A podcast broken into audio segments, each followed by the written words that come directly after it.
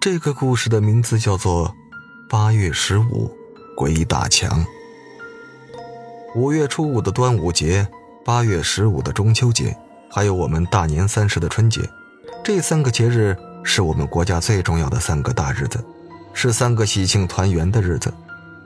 今年又逢八月十五，和大多数人一样，张小开从一早上班开始，就迫切希望早点下班，这样一家人就可以早一点聚在一起吃顿团圆饭，之后还可以吃月饼赏月，那种感觉想想就充满了无限的惬意。然而，美好的想法总是被残酷的现实所打败。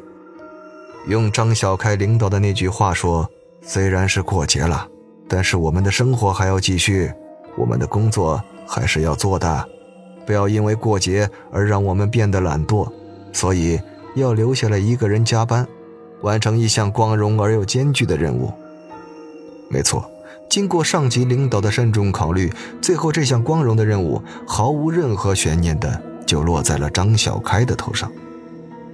让人郁闷不已的是，张小开还找不到任何反驳的理由。只能够无条件服从。送走了满脸喜悦、忙着回家过节的同事、领导们，小开一个人开始忙碌起来。加班消耗的可是自己的时间，多耽误一秒都是自己的损失。尽管小开已经开了挂，但是在完成这项光荣的任务之后，看了看时间，已经是晚上八点多钟了。吃团圆饭的时间早就过了。这会儿估计家家户户已经出来赏月了，家中的亲人们已经打来了十几个电话来催促小开，现在终于可以答复他们了。小开告诉家里的亲人们，自己的工作已经完成了，大概半个小时之后就可以到家了。听着电话刚要挂断的时候，一家人忙碌的声音，小开心里涌出了一阵暖暖的幸福感，因为是过节。好多店铺都没有开门，好多人也都早早的去和家人团聚了，所以街道上显得比平时冷清了许多。小开骑着自己的小摩托车，在寒冷的街道上快速的行驶着。走着走着，小开发现了一个很奇怪的现象，那就是除了自己之外，其他车辆不管大车、小车、轿车还是自行车。全都整齐地排成一行，在马路的另一边行驶，而小开则是独自一人在马路的另一边，和他们向相反的方向行驶着。若不是这条路走了不下于上百次，小开确实没有走错，恐怕还真的要掉头和这些车辆一起走了。一开始看到这种现象，小开并没有在意，只觉得这只不过是碰巧而已。可是，小开骑车行驶了十几分钟的样子，发现这种现象还在持续，就觉得有点不对劲儿了。心中隐约有了一种毛骨悚然的感觉。不过，小开依旧在心中自我安慰着，这只是碰巧而已。就这样，小开骑着摩托车又向前行驶了十几分钟，这种有些奇怪的现象还在持续。这下，小开真的有点害怕了。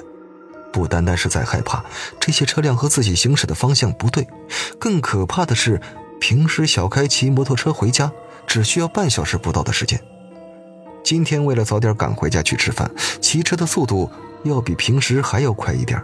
可是这都走了半个多小时了，不仅没有到家，反而发现自己现在走的这条路开始变得有些陌生了。小开。竟然在这条每天上下班都经过的路上迷路了。小开将车速放慢了一些，在街道上缓缓地向前行驶着，一边骑车一边查看着街道两边的标志性建筑，希望能够找到一些熟悉的线索，能够以此找到回家的路。也不知道自己莫名其妙的到了哪条街，周围的一切都是那样的陌生。街道两边的店铺。全都闭灯关门了，除了厚厚的白色卷帘门，其他的什么都看不到。周围现在也是一片昏暗，只有天上围了一圈黄昏的明月，将四周围的景色照得一片惨白，看起来异常的诡异。这条街道寂静的出奇，因为街道上竟然看不到一辆车或者一个行人，而且这条街道很长，好像根本就没有尽头一样。小凯知道，他们居住的这个地方不是很大，算在一起也就那么三四条街道，每条街道最长也就千八百米。在这巴掌大的地方，不管怎么绕，作为一个当地的老住户，都会找到出去的路。可是张小开又骑着摩托车沿着街道行驶了一个多小时，还没有找到出口。这条街道异常的笔直，半路上竟然连一个弯道或者岔口都没有。小开将车停了下来，掏出了手机，想要给家里拨打一个电话，发现此时手机已经没有了信号。四周寂静的，连一只虫子的叫声都没有。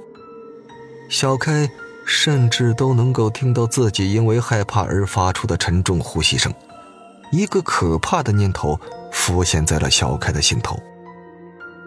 小开猜想自己可能遇到了传说中的鬼打墙。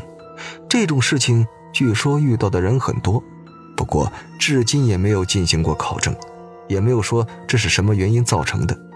唯一的一个迷信说法就是有调皮鬼在故意捣蛋，想整整你。还有一种比较科学的解释就是，由于这个人过度劳累，造成意识模糊，结果发生了一些幻觉，才使得鬼打墙这种现象出现。小开也看过类似的新闻报道和资料，但是很后悔当初看到，只是觉得很好玩，也没有当真，更不知道万一遇到了。应该用什么方法解决？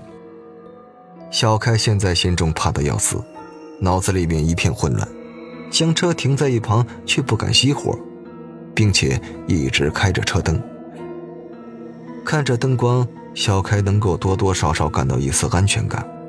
在原地待了很久，也没有发现任何异样。小开心中暗自猜想，这鬼打墙可能真的像传说中的那样。只是让你找不到回家的路而已，只要你不乱走，应该就不会受到其他伤害。